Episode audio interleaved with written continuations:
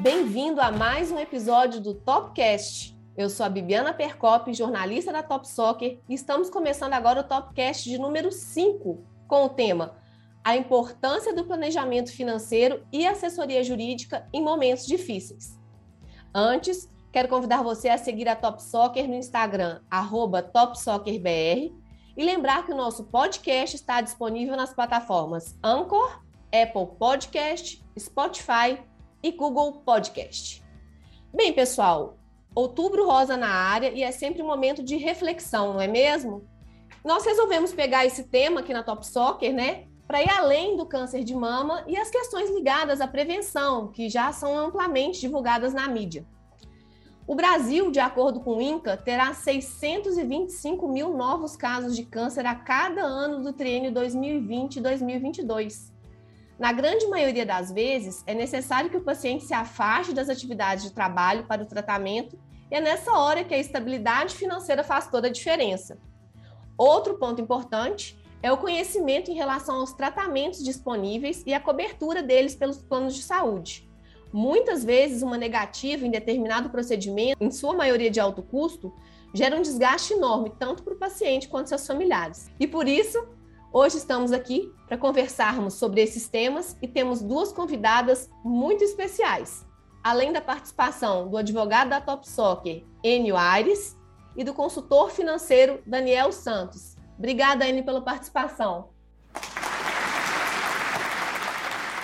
Oi, pessoal, tudo bem? Eu sou o Enio Aires, consultor jurídico da Top Soccer. É um prazer estar aqui com vocês para conversar e debater esse assunto tão importante na nossa sociedade. Vai ser um prazer. Valeu, Enio. Isso aí. Obrigada, Daniel, pela participação.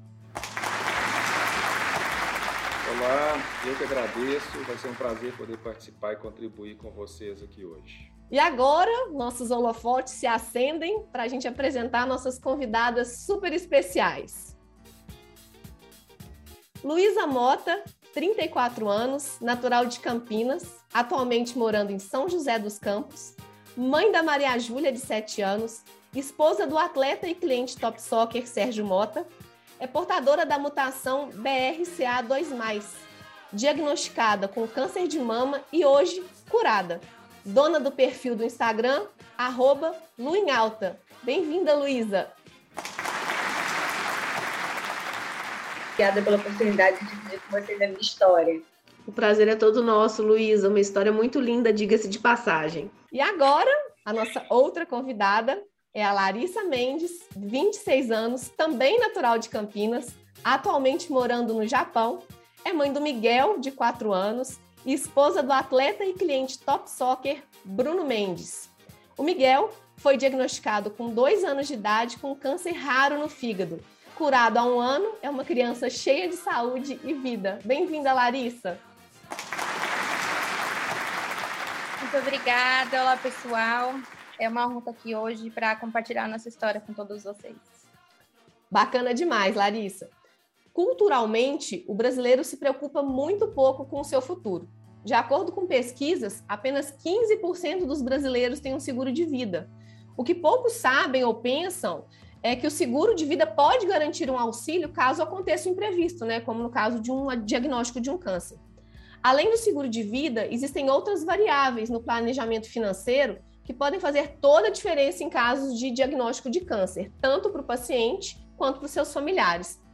É, Luísa, no seu caso, conta um pouco para a gente. É, na época do seu diagnóstico, você tinha um seguro de vida, contava com planejamento financeiro? Não, eu não contava com planejamento financeiro. Na verdade, por coincidência, a gente conheceu a Top Soccer junto com o meu primeiro diagnóstico. Então, esse planejamento veio depois do meu primeiro diagnóstico. Aí, a partir do momento do seu diagnóstico, Luísa, é, você conheceu a Top Soccer e aí, a partir disso, vocês fizeram esse planejamento. Quando que essa chave virou para você? Isso era uma preocupação? Algum momento da sua vida você imaginou receber um diagnóstico desse? Então, na verdade, a ideia de ter um planejamento sempre aconteceu. É, anos antes eu tinha feito um seguro de vida e um ano antes do meu diagnóstico eu tinha cancelado ele. É inacreditável, com muita falta de, de orientação e porque de fato eu não esperava tão jovem receber um diagnóstico desse. Eu achava que eu teria tempo para depois fazer outro, outro seguro e investir nisso mais para frente. Foi quando a gente conheceu a Top Soccer e aí sim a gente começou a direcionar é, o nosso futuro com todas as, as possibilidades que tornassem mais fáceis para nós. E quando eu recebi o segundo diagnóstico, aí sim a gente já tinha um, um preparo maior para passar por isso.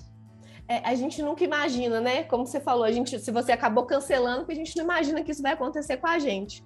Por isso, Daniel, as pessoas acham que seguro de vida só pode ser usado em caso de óbito, né? É, como funciona no caso, né, na, na, utilização do seguro de vida, no caso de um câncer, por exemplo, os benefícios que um contratado tem nesses momentos? Explica para a gente um pouquinho sobre isso. É, esse é um ponto interessante, porque quando a gente fala seguro de vida, na verdade a gente só pensa na questão da morte, né? Então a gente acha que o seguro ele só vai servir no caso de, de da falta da pessoa, da morte. E o produto, seguro de vida, ele evoluiu muito no, no Brasil nos últimos anos, né? É, ele é um produto que é bem evoluído aí na América do Norte, na Ásia, onde o pessoal tem uma cultura é, muito grande de, de, de, seguro, né? Mas na verdade a gente tem é, o produto seguro de vida que engloba muitas coberturas é, para sobrevida, né? Que a gente chama. Então é claro que o ponto principal dele é proteger na falta do segurado, na falta da pessoa, mas a gente vai ter produtos aí que vão ajudar no caso de internações hospitalares, no próprio caso do diagnóstico de alguns, alguns tipos de doenças que são consideradas as doenças graves, né? E o câncer normalmente está no rol dessas doenças. E esses tipos de seguro ele vai ajudar bastante a sustentar ali justamente aquela aquele baque inicial né? Porque a gente recebe uma notícia dessa, você tem primeiro o baque emocional, né? E depois você vai ter que correr atrás ali da questão de tratamento, né? E muda a vida é, da, da, pessoa completamente e você vai ter aquele baque financeiro, né? Então ele seria ali um amortecedor para essa situação financeira e é claro que com o financeiro mais organizado a, a, a gente tem uma cabeça melhor para poder cuidar da saúde, né? Então é importante destacar aí que o produto ele é bem amplo, é, vai ter muita cobertura, inclusive é, hoje um, um, seguro de vida ele vai ter mais coberturas para sobrevida até do que simplesmente o, a cobertura para no caso de, um, de, uma falta da pessoa da morte. Muito bom. É, Larissa, a gente sabe que o Miguel é uma criança, né? E se, se a gente, os adultos, não pensam nesse planejamento, imagina uma criança é, antes do diagnóstico dele, você tinha algum planejamento financeiro voltado para ele? Para ele diretamente não, mas como a gente está com a Top Soccer já faz cinco anos, é, então há cinco anos nós temos um planejamento financeiro, começando com reserva de emergência. Então, e com a chegada dele, depois que ele nasceu, ele foi incluído nos nossos planejamentos, é, no, nos nossos planejamentos financeiros. Então, aí depois dessa experiência com ele, a sua percepção né, em relação a esse cuidado e essa importância do planejamento, ela, ela mudou? Você, você conseguiu assim perceber realmente a importância disso? Como que, que foi essa chave, essa mudança aí para você? Mudar acho que não mudou, mas confirmou, né? Porque a nossa, a nossa percepção sobre a importância, ela confirmou principalmente sobre ter uma reserva de emergência. Óbvio que a gente nunca espera pelo pior, a gente nunca espera ter a possibilidade de usar essa reserva para uma situação grave. É, mas a gente viu a importância de ter uma, principalmente na segurança que isso nos traz.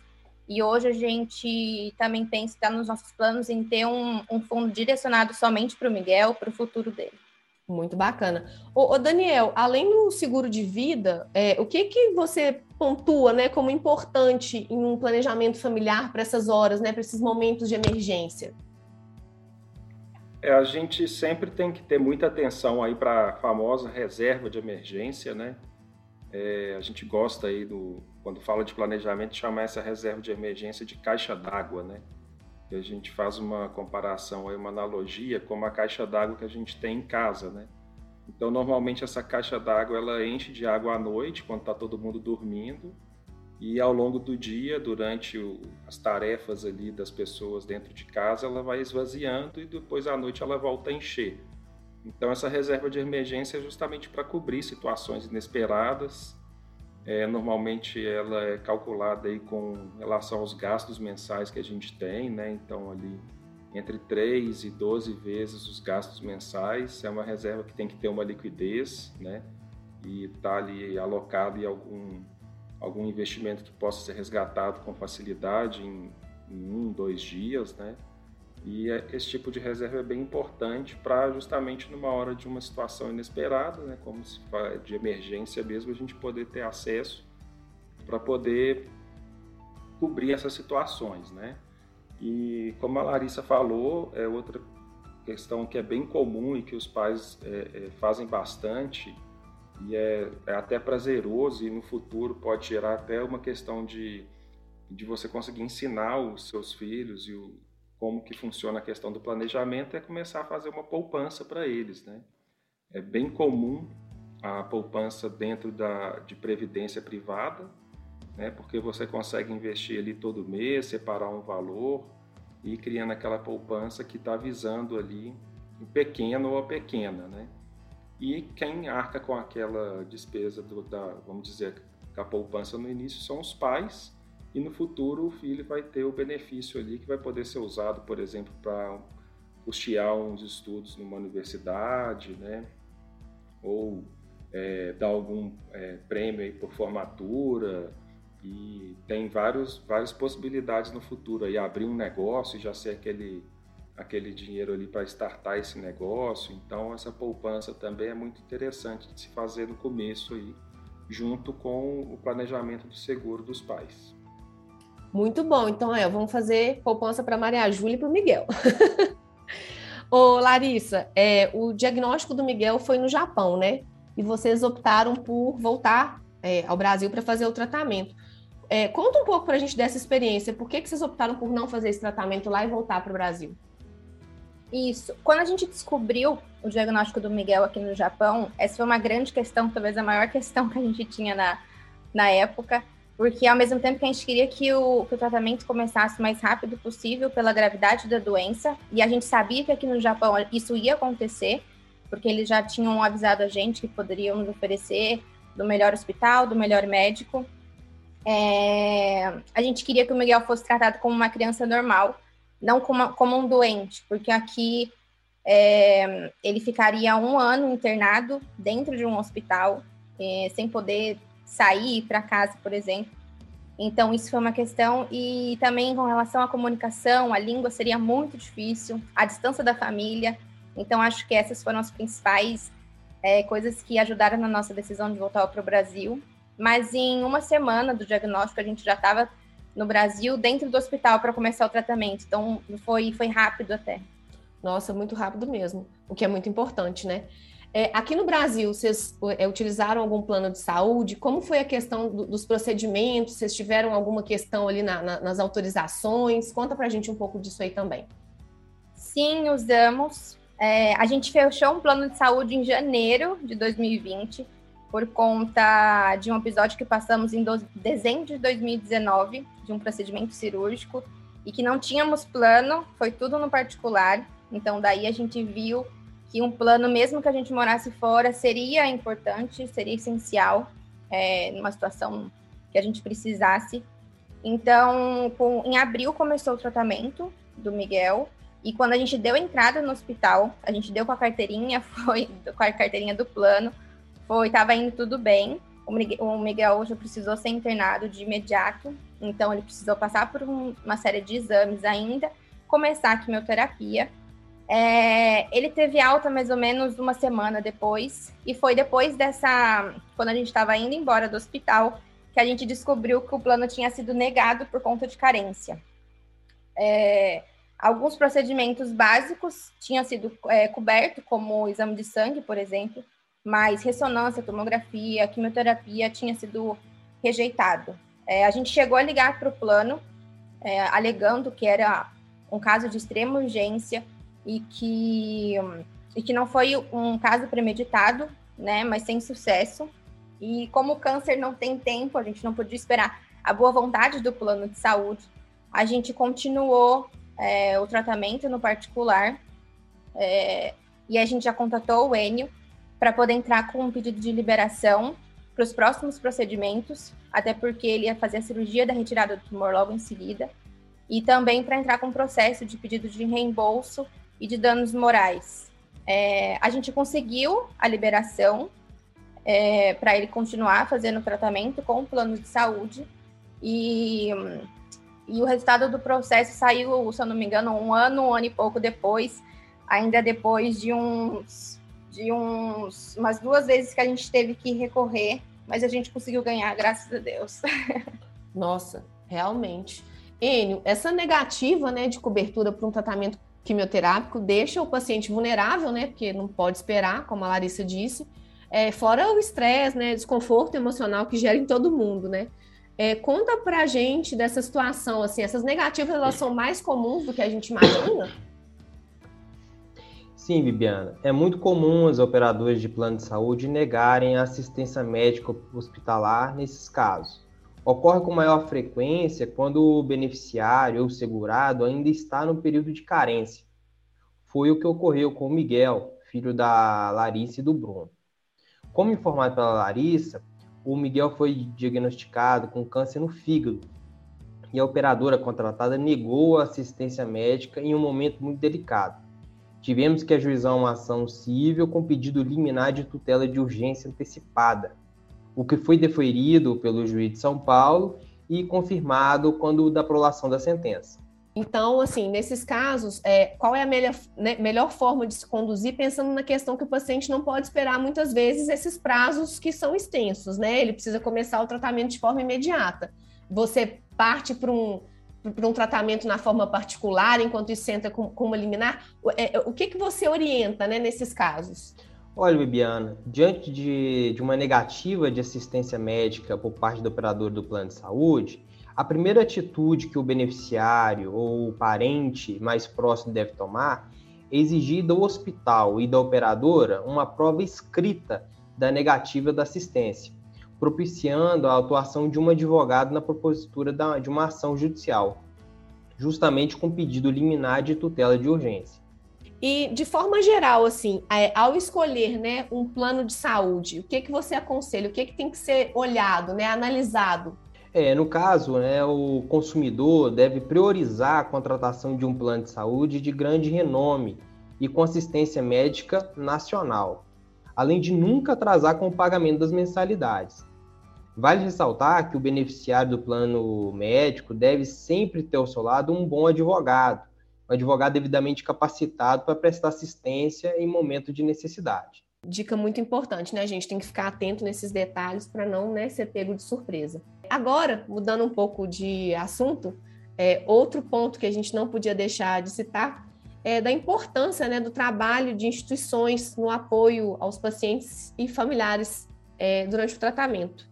É, a Top Soccer apoia pelo segundo ano consecutivo o projeto Camaleão, que é uma instituição com sede física em Porto Alegre, no, Rio Grande do Sul, mas que faz um trabalho de apoio em todo o país para qualquer tipo de câncer. É, para quem quiser conhecer um pouco desse projeto, é só seguir no Instagram, arroba Projeto Camaleão, que é muito bacana o trabalho das meninas. É, agora eu quero saber de vocês, né, Luísa e Larissa, é, se vocês vivenciaram esse tipo de apoio, se vocês têm alguma causa que gostariam né, de divulgar aqui para os ouvintes. É, Luísa. Então, eu não tive nenhum apoio de instituição, mas porque não houve necessidade, né? Eu venho de um histórico familiar da minha irmã, que também já que luta contra o câncer há alguns anos, então eu acabei tendo todo esse apoio é, por ela, né? Tudo que ela já vinha passando, pelos médicos. Mas nós conhecemos o projeto Camaleão, é um projeto incrível.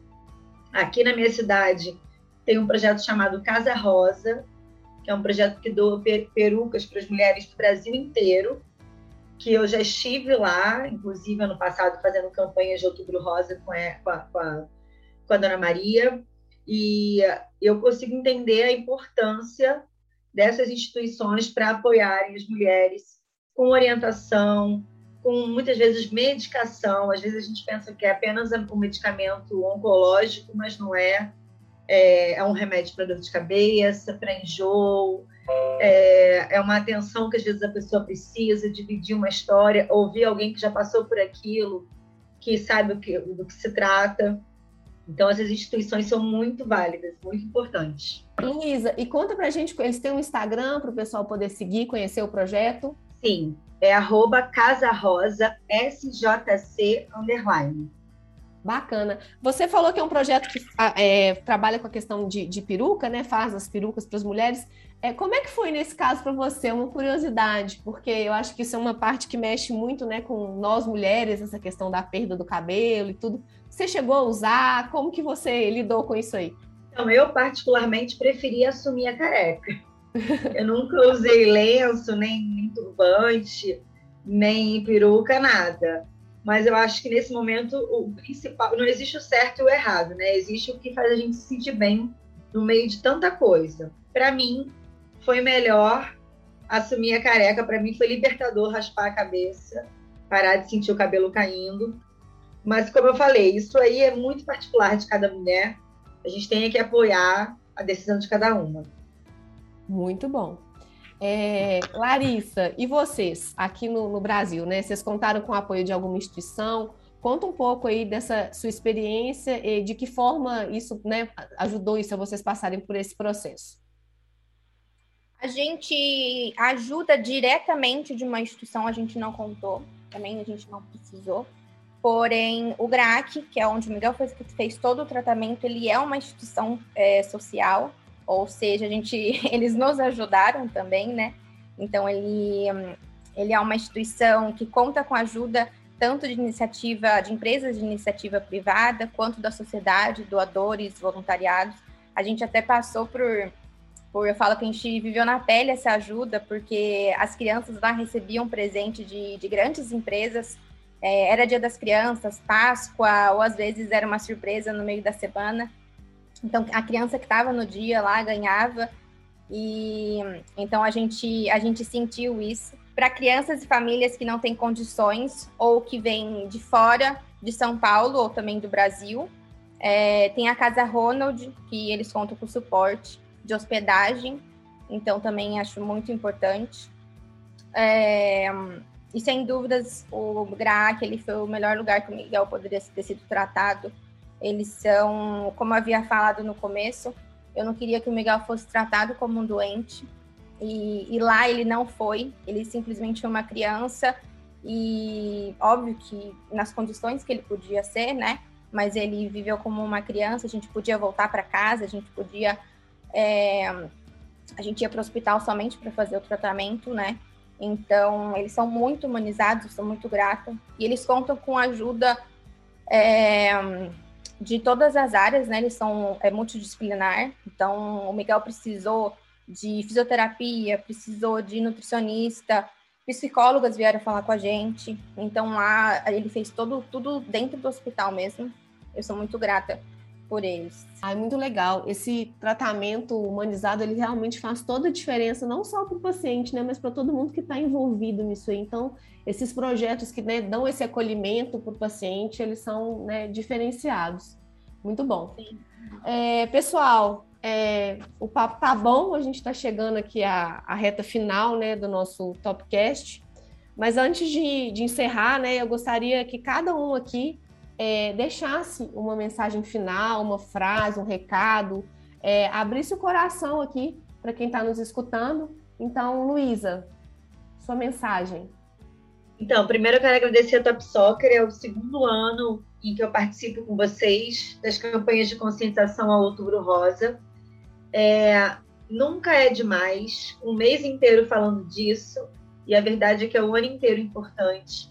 A conscientização é muito necessária. O câncer de mama nas mulheres tem é, apenas 15% é por genética. A maior parte dos diagnósticos vem de hábitos ruins. É, a gente tem que estar atento ao nosso corpo, a gente tem que se prevenir, fazer os exames, porque câncer de mama tem cura se diagnosticado cedo.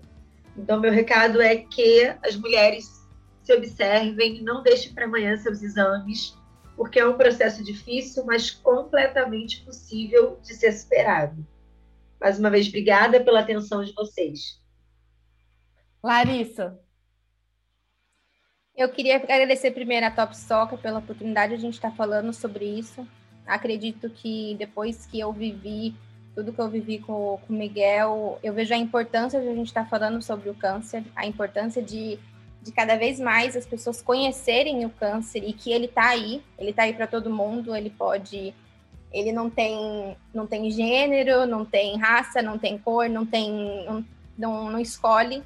Então, é, eu nunca imaginei viver isso com meu filho, é, nunca imaginei viver tão de perto.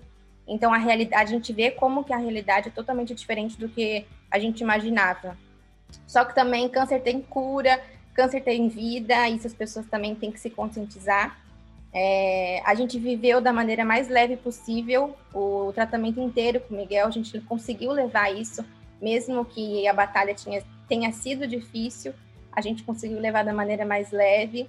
Hoje a gente vive o melhor, eu olho para o Miguel com, com, uma gratidão imensa e, e vejo como a vida é valiosa. Fica aí o meu pedido para vocês, para vocês se cuidarem e e se conscientizarem sobre o câncer cada vez mais. Verdade, é, é, é, a prevenção, né, esse cuidado, ele é muito importante. É, Enio, sua mensagem aí de despedida. Bom, a mensagem que eu deixo é justamente que as pessoas, né, devam se cuidar e que se cerquem de bons profissionais, né, profissionais e de um bom operador para dar assistência e, principalmente, se tiver algum problema, é, solicitem a ajuda de um advogado que devidamente habilitado, que ele vai ajudar, ele vai ajuizar uma ação e com certeza vai ter a guarida da justiça e esse período que é tão turbulento vai, vai ser um pouco mais fácil. Então, cerquem de, um, de bons profissionais que a ajuda vem até por estar num momento delicado, muitas vezes a gente não consegue nem raciocinar, né? Então essa, essa busca, essa procura por um profissional qualificado para nos ajudar, ela é, ela é fundamental mesmo, Enio. Obrigada. Daniel, aí, sua mensagem. Bom, primeiro agradecer aí a oportunidade de bater esse papo com vocês e aí dentro da, do planejamento financeiro, ressaltar aí a importância né, da gente fazer reserva, poupar né, para questões imprevistas, então ter ali aquela caixa d'água, como eu falei no começo, né? E também falar um pouco sobre a importância da gente pensar em nós mesmos e nos nossos, nos nossos próximos, né? Então fazer ali um, um planejamento de um seguro, né? É uma questão que a gente diz que é, é na verdade é uma prova de amor, porque quem está se protegendo automaticamente está protegendo também quem está próximo, quem a gente ama, né? Então isso reflete é, nas pessoas, no nosso no cônjuge, nos filhos, nos pais, nos irmãos, né? Quem está é, planejado para uma situação imprevista acaba deixando toda a família próxima mais tranquila também. Então da gente refletir sobre isso, é, como bem a Larissa e a Luísa falaram, não escolhe é, cor, não escolhe raça, idade, sexo né? É, qualquer pessoa pode passar por uma situação de, dessa imprevista e a gente pensar nisso enquanto é, que é, aquele, é o que a gente fala, a gente só compra guarda-chuva quando não está chovendo, né? Geralmente debaixo do, da chuva ali vai ser difícil de achar um guarda-chuva, alguém tomando chuva ali vendendo, né? E se achar vai custar bastante caro, né? Então a gente tem que fazer essas, essa, é, pensar nisso, fazer essa proteção quando está tudo bem. Então, deixo esse recado aí. Vamos refletir sobre isso, a importância da gente falar sobre esses temas, né? Isso no Brasil é um pouco tabu. Até para finalizar aqui, é, na Ásia, né? A Larissa está aí no Japão, é, em torno aí de 90% da população é, tem seguro de vida. É muito comum é, entre os japoneses, né? E aqui no Brasil, como a Bibiana falou, em torno de 15%. Né? Então a gente vê a diferença de cultura, né? Então é importante a gente pensar nisso, refletir e tomar atitude enquanto é tempo. Com certeza. É, Luiz e Larissa, obrigada de coração aí pela disponibilidade de vocês. por dividirem um pouco né, da experiência de vocês aqui com a gente. Parabéns pela garra, pela força. Mulheres admiráveis. É, e Daniel, obrigada né, por trazerem esse conhecimento técnico de vocês, porque eu tenho certeza que, tanto pelo depoimento das meninas, pelo de vocês, nós geramos um ponto de reflexão aqui para quem está nos ouvindo, né? Justamente dessa despertar para essa questão desse planejamento, das escolhas corretas, né? É, então, para quem está aí nos ouvindo, não se esqueça, faça um planejamento financeiro, não deixe para depois.